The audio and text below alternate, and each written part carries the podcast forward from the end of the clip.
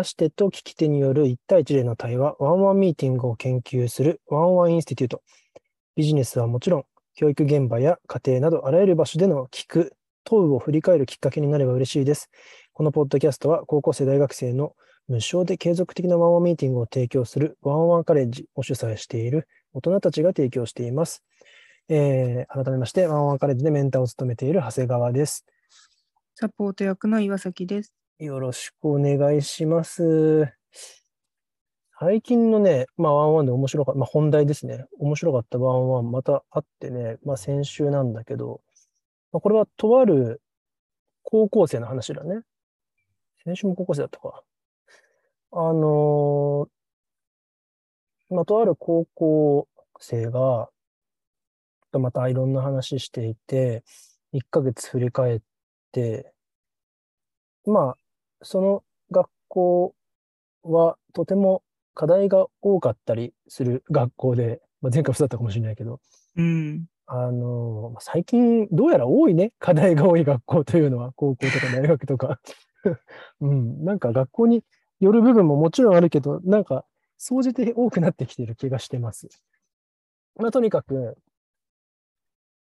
その、まあ女性なんだけど、その方が、あのー、まあ自分のその課題を管理したり、課題をこう処理していく、な何何日まで何をやらなきゃ、何日まで何をやらなきゃ、処理していく中で、あのー、まあ、ポロッと出た話で、基本的に目算した時間を外れたことがないって言ってたのね。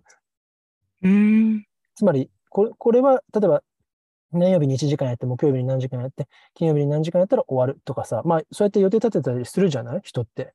これは社会人とかもさ、うん、何か仕事処理するときにそういうふうにやると思うんだけどさ、結構こういうふうにやるタスクマネジメントでさ、目算した時間に終わらないみたいなことはあるあるだったりしない？そうですね、あるあるです。あるあるだよね。で、まあ、そのための解決策としてみんながさ、まあ、試行錯あの、何分かかったか、例えば、メモって、あの、何の？自分、実際にかかる時間を、その、より精度を上げたりとかさ、あるいはなんか、定期的にバッファーを設けることで、その、吸収できるようにしたりとかさ、まあ、いろんな、こう、対策をするじゃん。うん。でも結構、それでも、その、目算の精度を上げるって結構難しかったりするじゃん。うん。それがさ、彼女高校生なんだけどさ、目算外れたことないって言ってて、結構衝撃的だったのね。そうですね。うん、凄まじい精度じゃん、すでに。うん。で、それもすげえと思ったんだけど、一番面白かったのは、彼女はそれがすげえって思ってなかったんだね。で、うわ、すごっって言って、あ、そうなんですかみたいな。で、いやいや、これ、まあ、それこそさ、これまでさ、まあ、何十人とさ、100人以上と話してきたからさ、その、目算が外れて困って、じゃあどうするみたいなことは本当に何十人としてきたわけで、その中でこの、当初から目算外れたことありませんみたいな人って基本的に会ったこと、会った覚えがないのね。うん。そのぐらい、まあ、すごいっていうか、そのぐらいその、け、けうというかさ、あの、なかなか、そんなみんな、みんな割と苦労してる点だよみたいなことを、あの、一応お伝えしたわけですよ。うん。そうするとめちゃくちゃ驚いてて、で、かつやっぱすごい嬉しそうでさ、うん、そそんな、あ、それってそういうことなんだ、みたいな。で、これもあるあるなんだけどさ、そういう話って、まあ課題とかの話ってさ、同級生としないのみたいなことを聞いても、聞いてみたんだけど。やっぱりなんか、いや、課題の話はすると。まるまる科学、今回超やばくない？みたいな話はするんだけど、うん、一方でその木産がどうのこうのみたいな話はしないと。うん。うん。で、これ、話せば絶対周りから言われるようなことじゃん。木産外れたことないとかなんて。うん。だけどやっぱりなかなかそういう話をしないがゆえに、それに気づけなかったんだろうなと思って。で、さらに言うと、まあ、今回これ起きたことなんだけど、結構こういう話、ちょくちょく起きてる気がしてて、ワンワンで。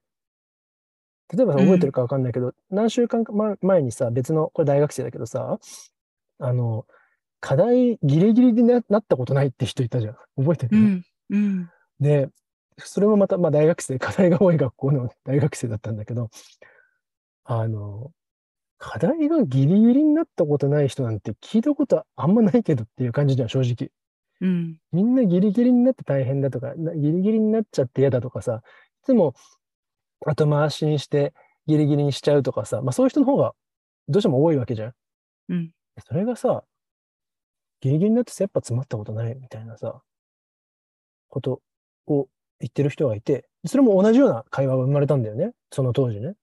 うん。いやいや、周り結構みんなそこ困ってるよ、みたいな。うん。その全く同じ反応で、え、そうなんですか？みたいな。えみんなそんなこと、大そこが大変なんだ。そんなこと困ってるんだ。でそういう話、まあ、友達としたことないのって、いや、あの、課題が大変だっていう、大変だね、辛いねって話はしたことあるけど、そんな、あの、自分はギリギリになったことがないみたいな話はしたことがないみたいな。いうん。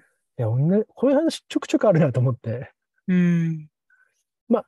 ワンワンとしては、そういう気づきを得る機会として作用してるのはすげえいいことなんだけど、結構もはやこれあるあるあるだなと、ワンワンあるあるだなと思って。人はどうしたらこういうことに気づけるんだろうね。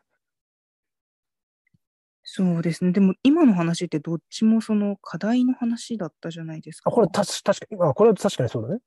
うん、なんか、例えばチームスポーツをやってる人だったとしたら、うんその、なんかその人のプレーが特徴的だったら、コーチとか、周りもその状況が見えてるから、うまくフィードバックがされるけど、やっぱりこの課題っていう自分一人で向き合わなきゃいけないもので、うん。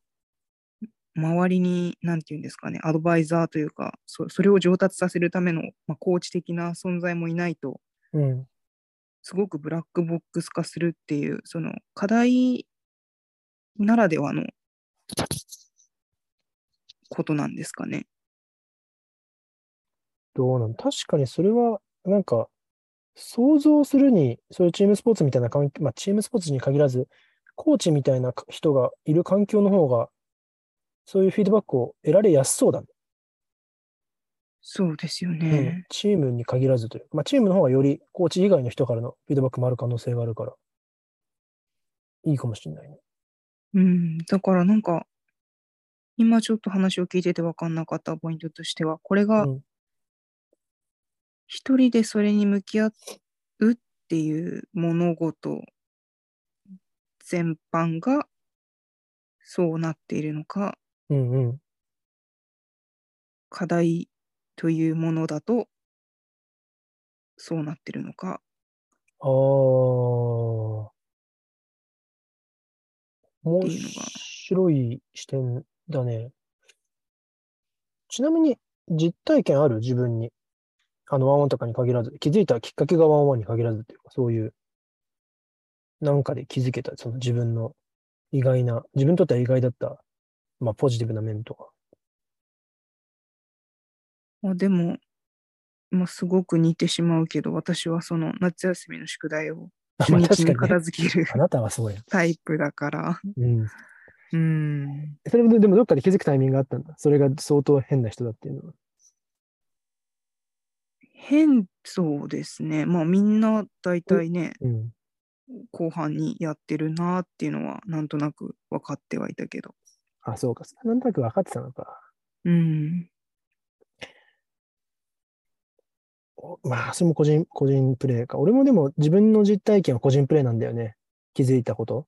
そういう、あの、前話したかもしれないけど、大学生の時にさ、あの、サッカーゲームのウィニングイレブンでさ、あの、友達とか先輩とかうん後輩とか70人分ぐらい、エディットモードって選手作れるモードで、70人分ぐらいの、あの、と選手を作ってさ、あの、言ったよじゃないこれ。あの、言ってました。エクセル使ってね、当時。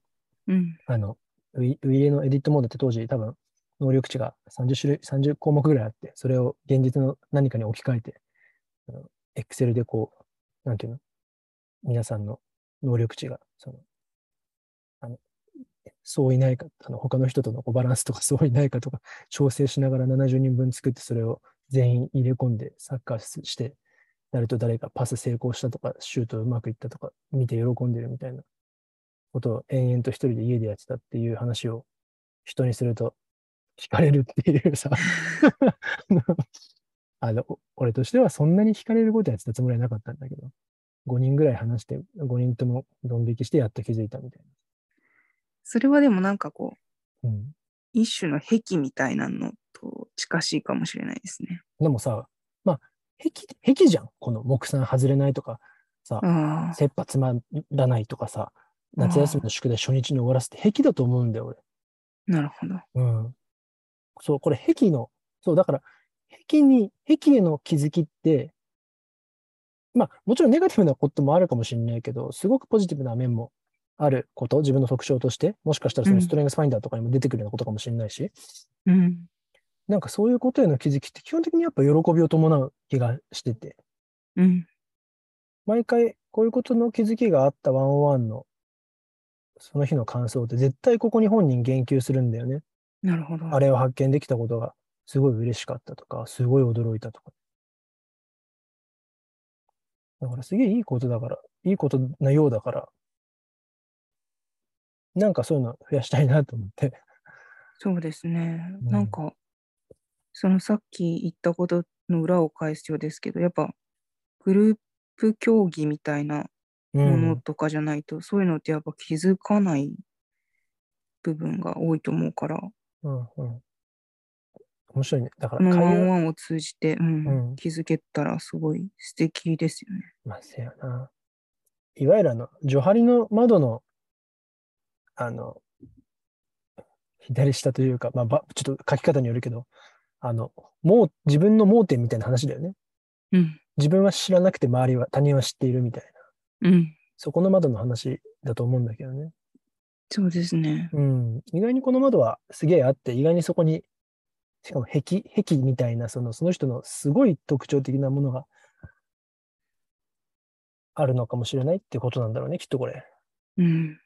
ただ、ほ本人は、壁だから、呼吸をするように自然とやっていることだったりするからね。うん。うん。だから本人が気づけないっていう、その、ジョハリの、自分も他人も知ってる窓との違いがそこにあるだろうん。うね。なるほど。いや、面白いな。ちょっとそ、れにね、うん気づけたら本当素敵ですね。超いいよ。超いいよっていうか、いつもそれが、本人がととにかく、喜びを伴ってるからすげえいいと思う。うん。いやー、いい話だ。ちょっと、何かな。まあ僕らも、これちょっと意識的にできればとも思うし、なんか参考になるといいな。うん。今日はそんな感じでしょうかね。はい。